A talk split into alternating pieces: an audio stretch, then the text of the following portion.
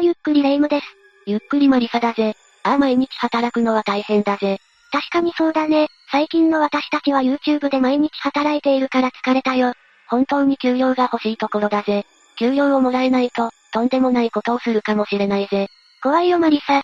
まあ、仕事がないより仕事がある方がいいからなんとも言えないぜ。それは間違いないね。でも、過去には無職の男性が家族に対してとんでもないことをしてしまった事件があるんだよ。え、そんな事件があったのか詳しく話を聞きたいぜ。じゃあ今回は働かない息子が両親を殺害した山形県朝日町夫婦殺害事件を解説していくわ。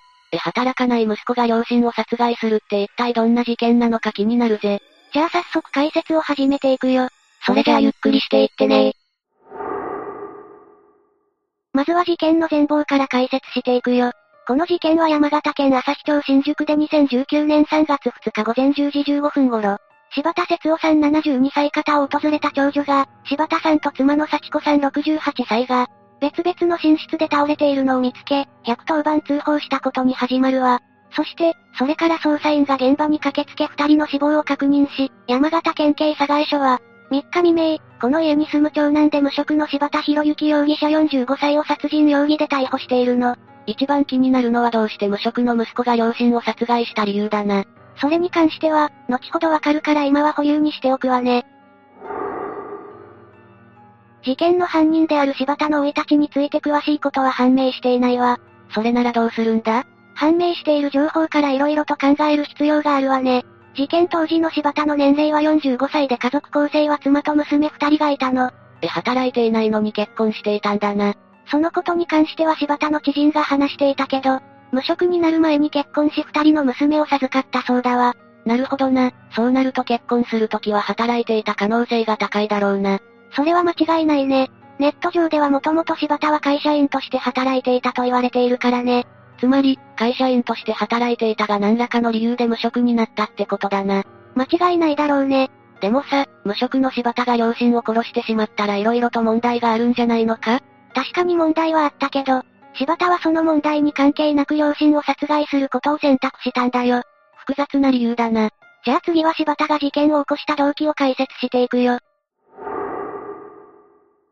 逮捕されてすぐに柴田は警察官から犯行の動機を聞かれたけど、今は話したくないと言って動機を語ることはなかったよ。おいおい、今は話したくないって自分で事件を起こしたんだろ。それは間違いないけど、後に柴田の動機が明らかになっていったわ。一体動機は何だったんだ？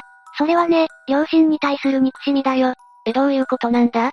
実は柴田は両親と、ある金銭トラブルを抱えていたんだ。具体的に言うと火災保険などの保険金を柴田が使い込んでしまっていたの。おいおい無職でやることはえげつないな。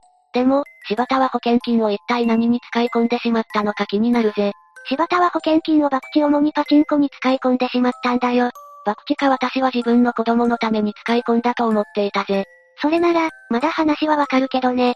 でも、使い込んだことが両親に分かったら色々とやばいんじゃないのか？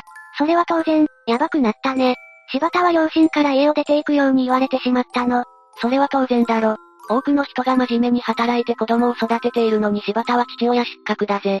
いや、柴田に関しては事件が起きた際に無職と報道されていたけど、実はアルバイトをしていたと言われているよ。え、そうなのか？一体どこでアルバイトをしていたのか気になるぜ。それは両親のアルバイト先だね。つまり、新聞配達のアルバイトをしていたわけか。まあ、一応はアルバイトをしていたと言われているけど、時々顔を出すくらいでほとんど幽霊バイトだったと言われているね。なるほどな。じゃあ限りなく無職に近い状態であったことは間違いないな。それは間違いないだろうね。近所の人の話では、柴田が働いている様子はなかったと言っているからね。両親からすれば柴田に定職について欲しかったことは間違いないと思うぜ。確かにそうだね。実際に柴田が両親の保険金を使い込んだ際に母親は腹を立て、あんたは本当に死んでほしいと発言されているそうだよ。実の息子にそんなことを言うのはどうかと思うが、保険金を使い込まれたりしていたら言いたくなる気持ちもわからなくはないぜ。それでもう一つ気になるのは柴田の奥さんについてだな。確かにそうだね。柴田の奥さんについては特に情報がないわ。そうか、もしかしたら奥さんが働いてるのかと思ったけどな。うーん、それに関しては色々と情報を探ったけどわからなかったわ。ただ殺された両親と柴田夫妻が同居していることは間違いないね。じゃあ柴田家で真面目に仕事をしているのは一体誰なんだ？それは両親だね。やっぱりそうなのか、なんとなく想像できたぜ。柴田の両親は柴田夫妻、孫たちを養うために毎日必死に働いていたわ。具体的に言うと柴田の父親である節夫さんは朝から新聞配達のアルバイトをし、それからタクシー運転手として働いていたわ。また、節夫さんの奥さんである幸子さんは毎日朝から新聞配達のアルバイトをし、それからスーパーでパートをしていたと言われているわ。二人ともものすごく働き者だな。これだけ働けば生活は特に問題ないと思うけどな。いや、生活は苦しかったと言われているよ。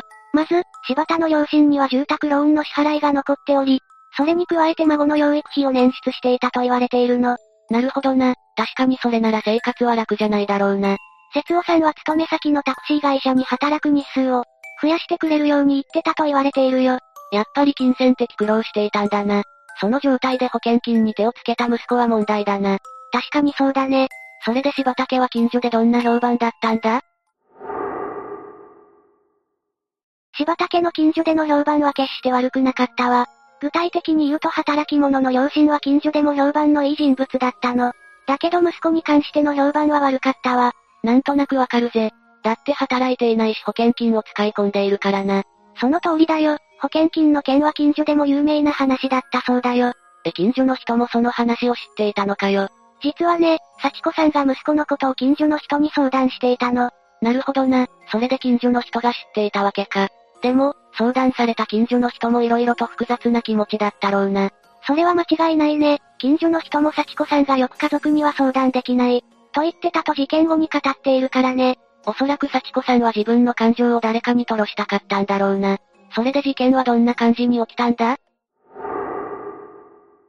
事件は2019年3月2日午前10時15分頃、柴田節夫さん72歳方を訪れた長女が、柴田さんと妻の幸子さん68が別々の寝室で倒れているのを見つけ、110番通報したことで捜査員が事件現場に到着したわ。それから捜査員が駆けつけると、二人はすでに死亡しており、首には紐のようなもので絞められた跡があったの。紐状の跡があったってことは凶器が気になるぜ。事件を認知した捜査員は、身内の犯行ではないかと考え、捜査を開始したの。どうして警察は身内の犯行だと考えたんだ？それはね、被害者を発見した長女が発見した際に自宅内に侵入した形跡がなかったからだね。その他にも争った形跡がなかったからだわ。また、事件が起きる前に柴田が2月28日と3月1日に、父が病気になり母も看病があるので休ませてほしいと連絡していることから、捜査の目は柴田に向けられることになったの。確かに意味深な連絡だな。その状況なら柴田が犯人だと考えられてもおかしくないな。それで、事件から半日後に柴田は警察に逮捕されることになったわ。しかし、この時逮捕された罪状は父親の殺害に関する罪状だけだったけど、その後、母親の殺害に関しても認め、両親を殺害した犯人として起訴されることになったわ。それで凶器は何だったんだ？凶器は電気コードだと言われているわね。でもさ、どうして急に柴田両親を殺害したんだろうな？私が思うに殺害する理由がないと思うけどな。それに関しては、事件後に柴田が、毎日、両親から働くように言われて、ストレスが溜まっていたと語っているよ。また、柴田が両親を殺害したのは、3月ではなく2月ではないかと言われているね。それはどうしてなんだ？先ほども言ったけど両親は新聞配達のアルバイトをしており、アルバイト先の新聞販売所によると、二人は2月28日から欠勤していたからなの。さらに具体的に言うと、28日未明に柴田から二人とも仕事を休ませてほしいと電話があり、その後も同様の電話があったという。販売所の男性所長は2013年からほぼ解禁で、熱心にやってもらっていたのでどうしたんだろうと思っていたと語っているね。確かに毎日、仕事をしている人が急に出勤しなくなったら色々と心配になるよな。それでこの事件の裁判の結果はどうなったんだ？裁判に関して、柴田の弁護士は被告人は毎日、両親から精神的に追い詰められており、我慢の限界を迎えていたあくまでも被告人は心神耗弱状態だったので、犯行は致し方なかったと弁護したけど、最終的には上告を退けられ、柴田には懲役29年の判決が確定することになったわ。どう考えても心神耗弱の人間が親の保険金を使い込むことはしないと思うけどな。確かにそうだね。その他にも裁判で注目されたのは柴田が両親が働いていた。新聞販売所に偽装の電話をすることで犯罪を隠蔽しようとしたことだったよ。確かに犯罪を隠蔽しているのに心神耗弱って考えるのは無理があるよな。じゃあ今も柴田は服役していることになるんだな。その通りだよ。それで、柴田の奥さんや子供たちはどうなったんだ？それに関しては報道されていないわ。